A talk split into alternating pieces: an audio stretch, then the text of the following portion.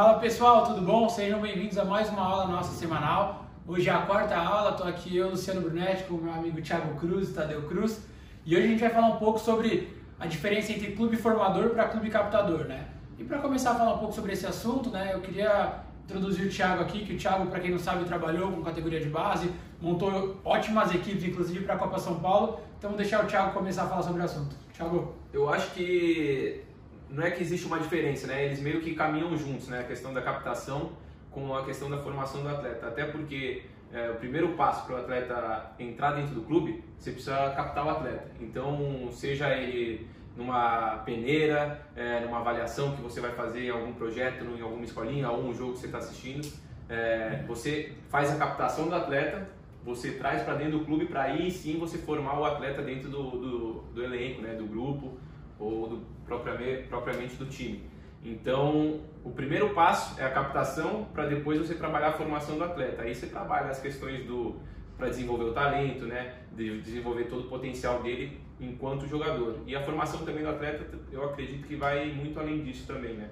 Vai na questão da formação do, de um indivíduo assim, né? Você preparar a pessoa para o mundo, né? Porque ele passa muito tempo dentro do clube, é, são horas de treinamento, aqueles que ficam alojados, então é, ali vira uma rotina que você vai passar anos e anos dentro do clube. Então, é, eu acredito que além de você desenvolver essas questões, né, de potencializar ele enquanto atleta para que ele se torne um atleta profissional, você precisa trabalhar também essas questões de é, ah, da, da questão de, da personalidade dele, né, enquanto ser humano, enquanto indivíduo, é, ter princípio, ter boa índole, né, ter valores.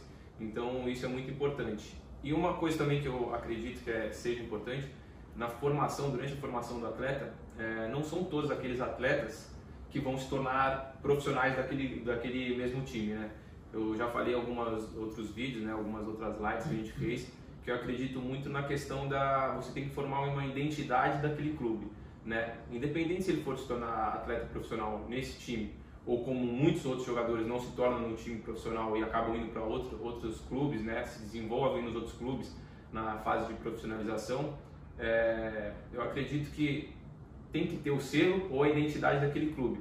Pô, é, daqui dois, três anos ele não não se tornou atleta profissional no meu time, mas daqui dois, três anos eu vejo ele em outro clube e eu sei das características dele. Sei da característica dele é de qualidade técnica, é, às vezes de habilidade, coordenações, é, entendimento de jogo, então até mesmo de comportamentos, entendeu? Então eu acho que vai muito além disso, né? A fase de captação é o primeiro estágio, depois você traz o menino para dentro do clube, você faz toda a formação dele enquanto indivíduo, enquanto atleta, e aí essa questão da identidade, que eu acho que é fundamental você conseguir atrelar isso, né? O, o clube ter uma identidade para que no futuro você fale, pô, aquele menino ali, dá para ver que ele era a base de, da, de tal time, né? E me diz uma coisa, já comentou, só, só cortando um pouquinho, da captação que é feita na, em avaliações e em peneira. Mas também tem a captação que ela é feita no outro clube. Né? Você vai jogar contra um time, um jogador sobressai e vai bem, se você tem um time, né, você está num, num, clube que tem um potencial financeiro melhor, que tem uma formação às vezes melhor, que tem mais condições que esse outro, acontece muito desse clube ir buscar um outro time menor, né? Ou às vezes não é menor, mas compõe, né? Se é uma característica de jogo que no teu time vai caber bem e o outro clube está aberto a negociar, é, também existe essa outra forma de captação da base, né? É mais fácil acontecer, logicamente, quando é um clube grande jogando com clubes menores, acontecer a captação, mas também ela pode acontecer de, de, de, de clube grande para clube, clube grande Sim, também. É claro.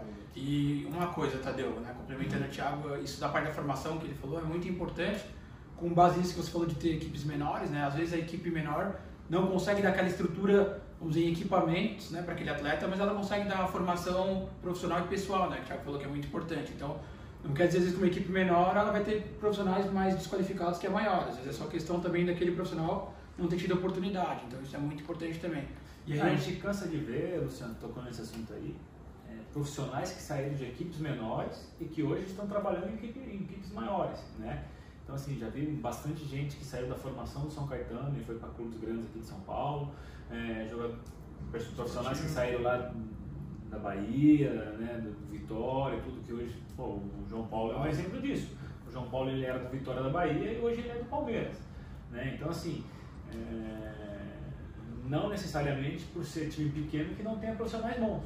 Né? Às vezes esse profissional também está no início de carreira, no início não é fácil, o meio do futebol é um meio que é fechado, e às vezes que a forma dessa pessoa entrar no futebol foi entrando pelos clubes menores. Então ela pode ter uma captação muito boa, né? um, um futuro muito bom ainda no meio do futebol, mas naquele momento ele está vivendo numa, numa estrutura menor. E para você que é empresário, né?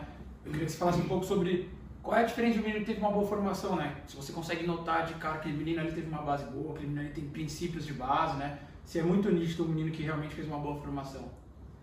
Cara, é nítido. Né? A gente consegue identificar um jogador quando ele tem uma formação bem feita, de um clube que, se, que preza né, por qualidade técnica, por, sabe, por princípios, né? daquele atleta que fez uma base mais ou menos. Aquele atleta que fez uma base mais ou menos, que não teve tanta formação, o caminho para ele é muito mais árduo do que aquele que tem uma formação boa. Né? O jogador que tem formação boa, ele tem um caminho muito mais fácil de, de chegar no, topo, para se tornar um jogador profissional. Né? E, e tem a questão da grife. Partir do momento que você tem uma base feita nos principais clubes do Brasil, né, isso aí te abre portas em qualquer lugar para você, você jogar. Enquanto você está no time pequeno, você vai bater um pouco mais de cabeça. Não, não que você não vai virar jogador porque só fez base no time pequeno. A gente tem exemplos aí que jogadores que só fizeram base em time pequeno se tornaram grandes jogadores, ou que nunca fizeram base e se tornaram jogadores, ou que logo aqui na base no Brasil, no início, ela já saiu, já foi embora para fora do país e está fazendo sucesso lá fora. Né? Histórias existem um monte, um monte mas é, a maioria, quando faz uma formação no clube, no clube grande, é, ele é um jogador muito mais refinado, ele é, uma, ele é uma pedra bruta muito mais bem trabalhada do que os demais. E a gente sabe que nas categorias de base, né, tem diversos profissionais que passam pelo atleta, né? Então eu queria que você falasse quais são os principais profissionais responsáveis por essa formação. Então, como eu disse no início do vídeo, né, Lu, eu falei que a questão da formação do atleta ela vai muito além do que do potencial técnico para ser desenvolvido, talento, né?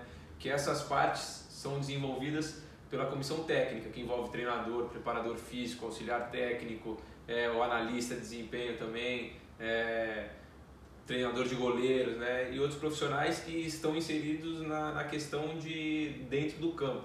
E aí ela se estende na, na, formação de um ser humano, né? Que aí abrange toda, todo o corpo é, de funcionários que tem dentro do clube, né? Desde psicólogo, nutricionista, secretária, monitores. Então, é, tem a questão de desenvolvimento técnico, que é voltada à parte de comissão técnica, né? É, coordenação.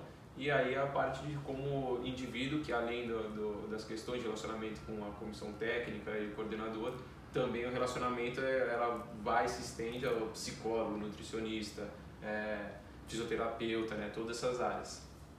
E Tadeu, me diz um pouco mais, na época que você era atleta, por exemplo, né?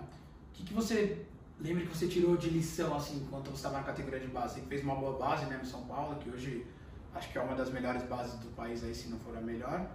O que, que você lembra que você aprendia diariamente, que depois quando você possivelmente passou por outras equipes menores era diferente assim? Você falou, caramba, agora eu percebo que aquilo ali era realmente muito bom. Cara, assim, eu comecei muito cedo no São Paulo.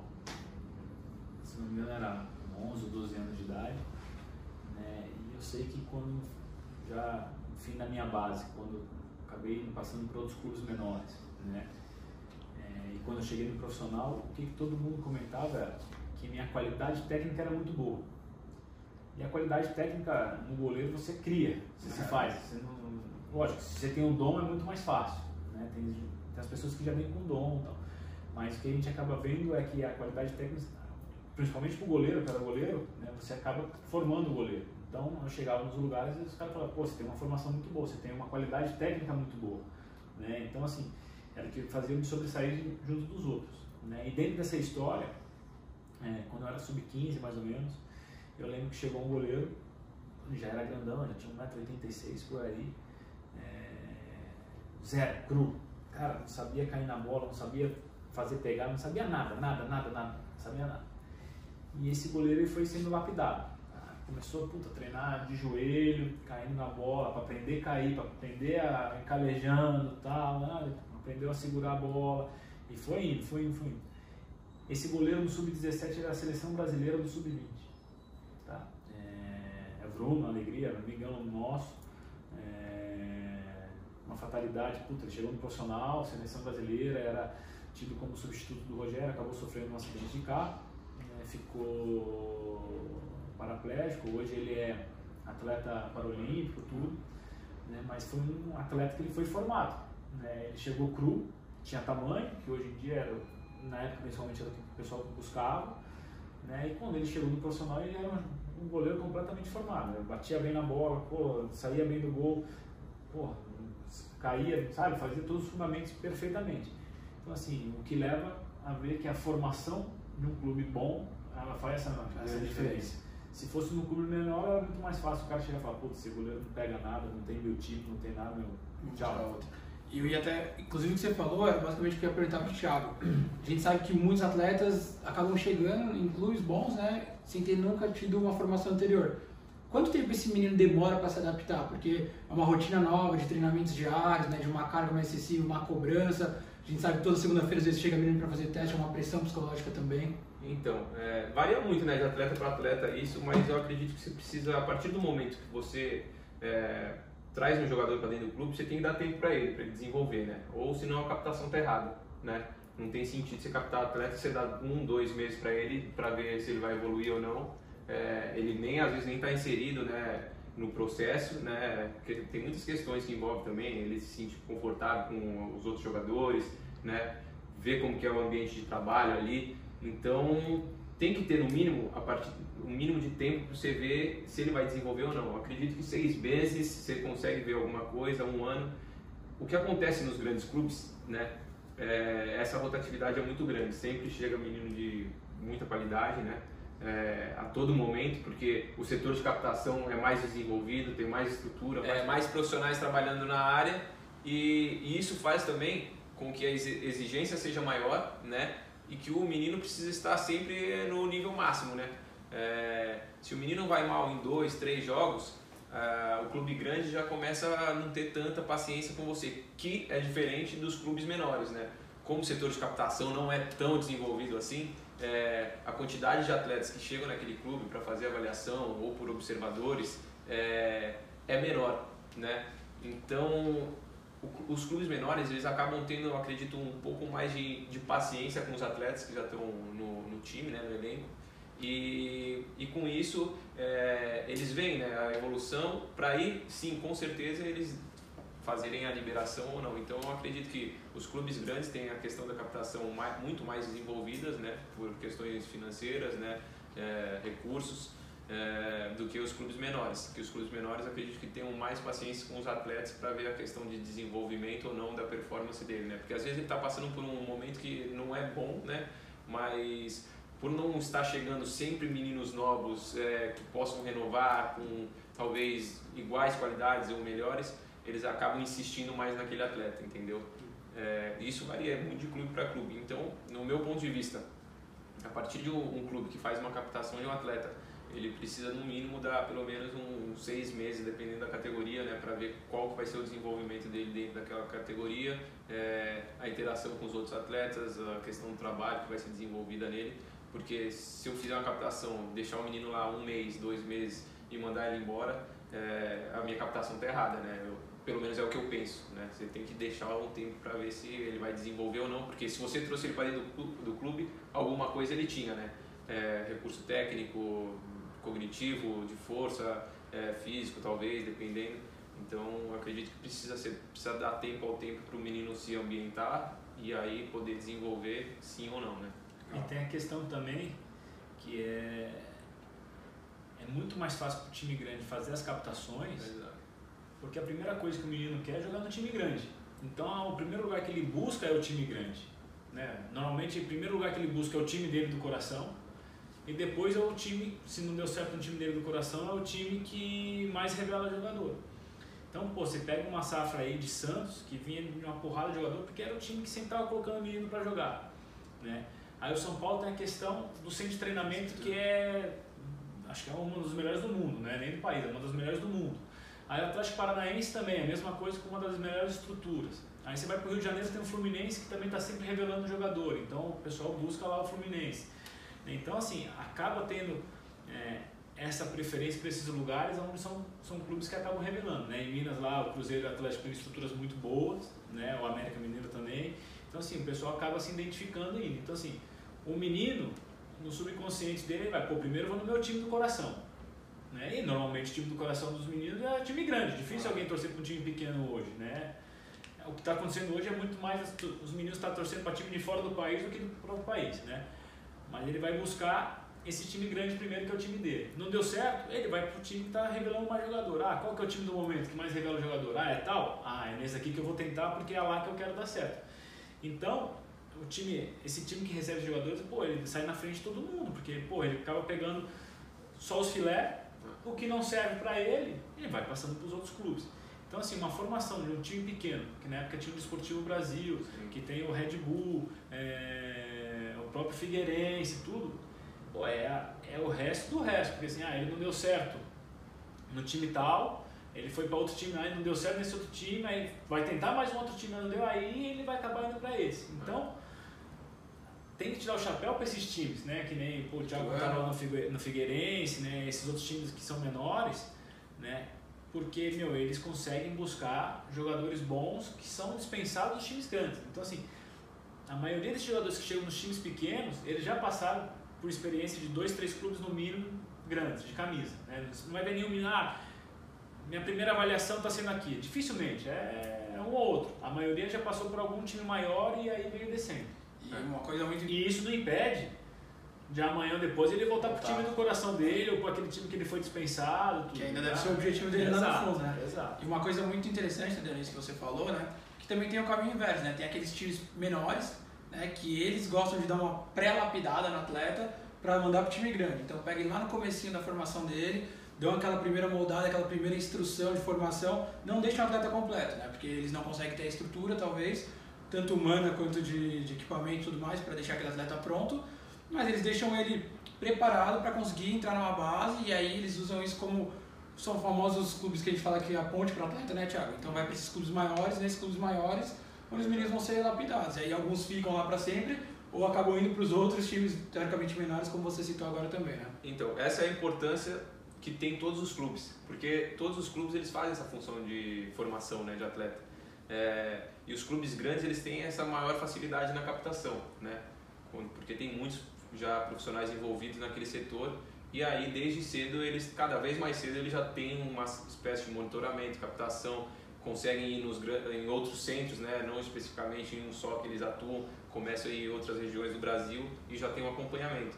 Então todos os clubes eu, eu insiro também em escolinhas, é, projetos, eles têm um papel importante na formação de um atleta, né? É, porque sem eles, os clubes grandes não teriam como fazer essa captação.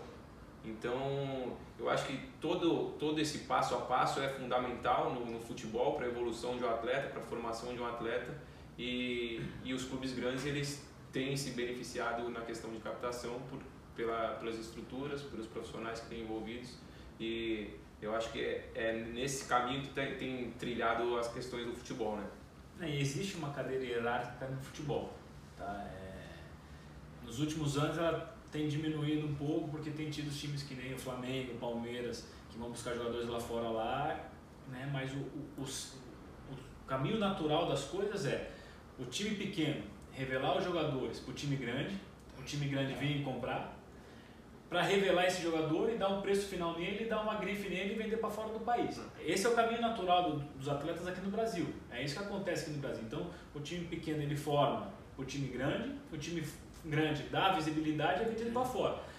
Nos últimos anos perdeu um pouco isso com o Flamengo contratando pô, jogadores que eram da Europa consagrado, consagrado o Palmeiras, mas esse é o caminho natural das coisas.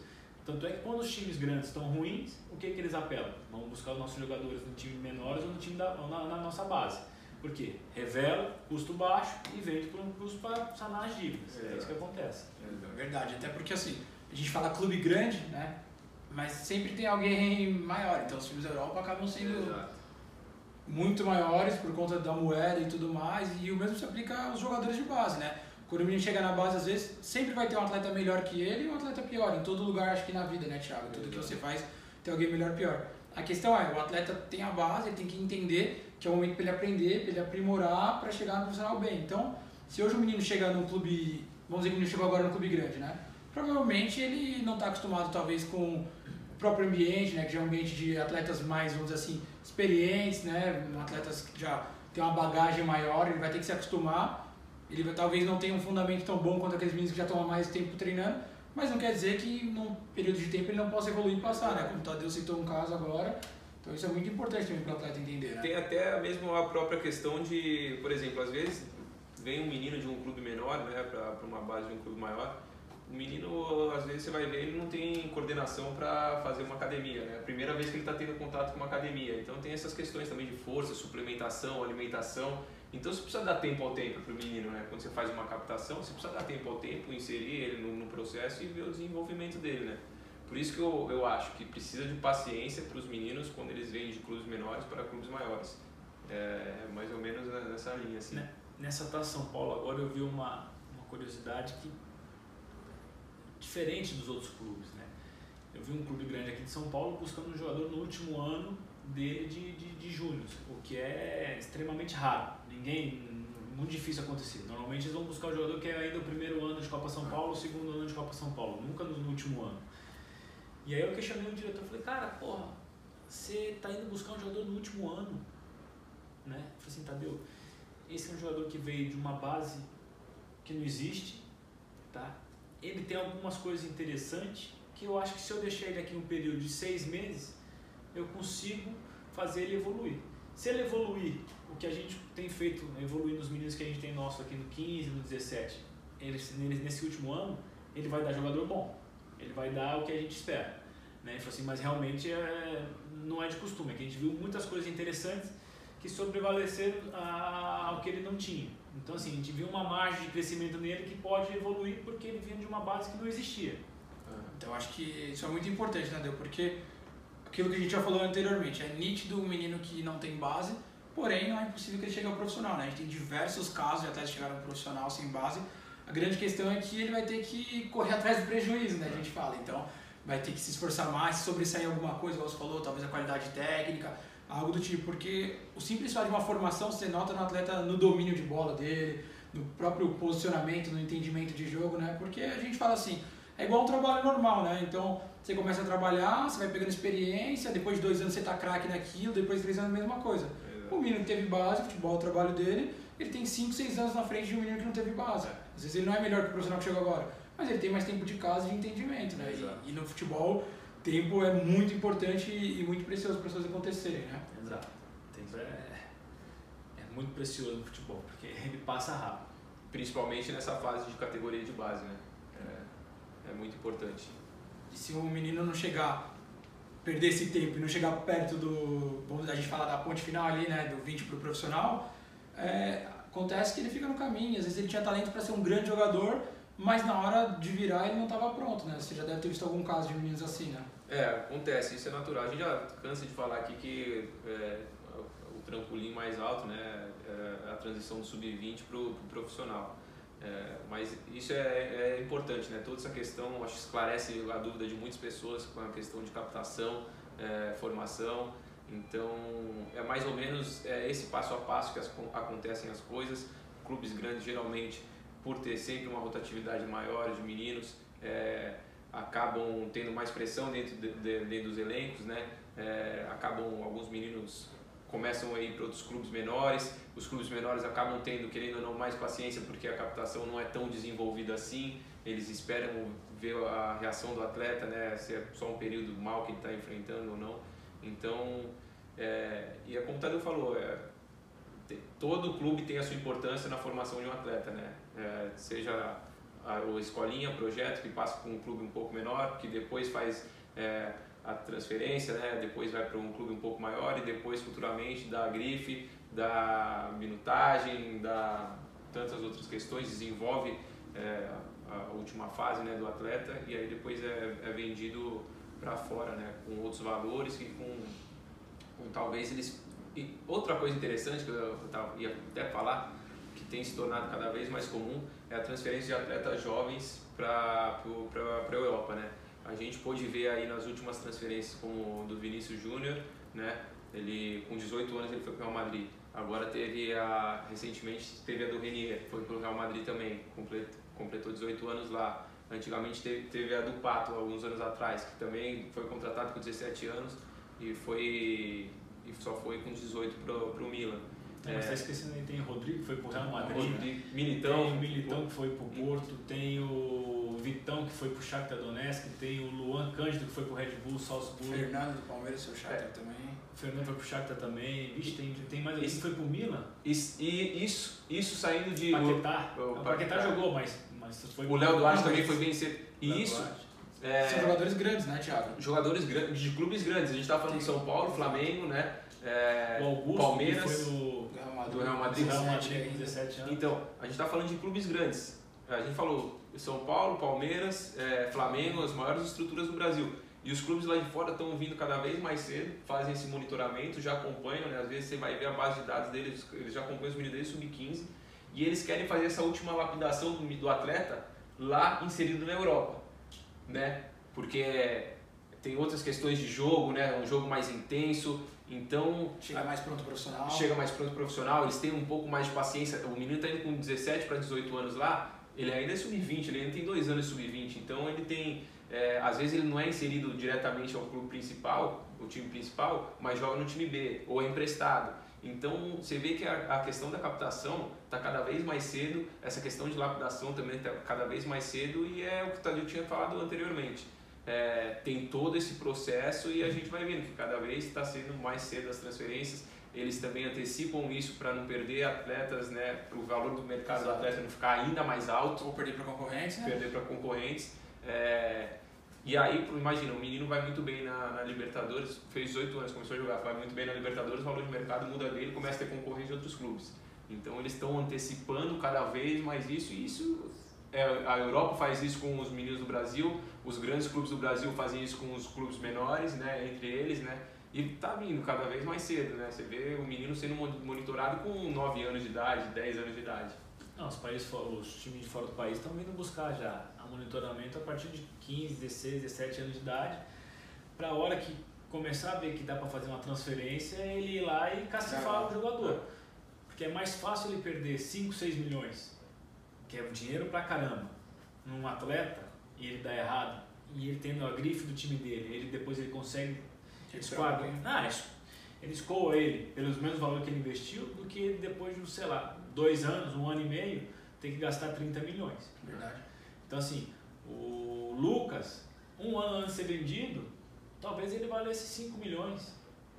Depois ele foi vendido por 37, 32, não ah. me lembro agora. Então, assim, pô, o clube podia ter gasto só 5 milhões, teria o jogador e, pô, não teria gasto os outros 27, 30, sei lá quanto que foi. Né? Então, ele economiza também. Exato. Né? Ele antecipa. E se, e se deu errado, e se deu errado, arriscou errado, ah, ele consegue colocar ele no mercado por esse valor que ele arriscou, por 5 é. milhões. Eu lembro que lá atrás, é, o Manchester City, o Manchester United, a gente fazia uma colaboração com o pessoal do Manchester United e eles gostaram de um atleta. Né? E eles tinham 5 milhões de euros para pagar nesse atleta.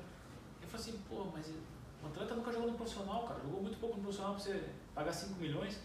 Né? Eu vi um atleta do time adversário, que tinha 3, 4 anos de, de profissional jogando, indo bem, já tinha jogado em outra equipe antes, pô, foi vendido por 4 para um time grande. E ele falou assim, a nossa filosofia, a gente pode arriscar até 5 milhões. Então, por esse jogador, a gente arrisca o máximo. Pode dar. Uhum. No fim, o negócio acabou não saindo né? E, o clube que não quis vender também perdeu, porque depois vendeu por muito menos. Acabou vendendo por 2 milhões e meio para o clube da Europa, mas vendeu por muito menos. Mas aqui no momento o apetite do Manchester United era é, não era rasgar, mas era postar. cacifar, apostar 5 milhões, é. que era o teto deles em meninos de base. E isso entendeu que a gente está falando, a gente está falando de clubes grandes da Europa, né? mas também tem o Emirados hoje que vem buscar meninos novos aqui, propriamente Portugal que pega meninos de times menores também, né? Então essa captação não é só em, vamos assim, números e valores expressivos também. Às vezes eles vêm pegar meninos de clubes menores aqui para dar essa oportunidade também. Então é isso que a gente sempre fala para vocês, né? O importante para o seu filho, acho que a lição geral da aula hoje, né, sobre tudo que a gente falou em muitos assuntos, é que não importa onde seu filho está, mas ele tem que estar tá numa base. Então, independente do lugar que ele vai estar, tá, ele vai aprender algo diferente, ele vai estar tá evoluindo e é muito importante isso, né? Então, acho que para finalizar a aula de hoje, né? Então, tenho uma novidade que a gente guardou aqui para o final da aula para vocês, para quem assistiu a gente até o final né, que no dia 8 de junho agora vão iniciar as aulas da Semana do Familiar de Atleta. São três aulas que a gente preparou especialmente para vocês, para poder ajudar vocês a alavancar o potencial do seu filho. Quem quiser saber mais sobre o filho e estiver empenhado, se prepara que estão, estão bem bacanas as aulas, né, Tiago? Estão demais, estão bem bacanas. Escolhemos temas que né, são as maiores dúvidas dos familiares, né? É, vai ser legal a interação de vocês. Tem uma aula que a gente interage com vocês, passa a lição de casa, né? É, acho que vai ser bem bacana essa semana. Vai ter conteúdos inéditos, a gente vai contar coisas pessoais nossas que ninguém sabe, então aguardem que tá bem legal, né? Acho que, que é isso, né, Tadeu? Vamos assistir aí, né? Vamos lá. e quem ainda não segue a gente nas redes sociais, segue aí, Segredo de Jogadores. Entra no grupo Telegram, tá aqui embaixo o link. Valeu? Até semana que vem, gente. Um abração. Valeu, Valeu, abraço. Um abraço.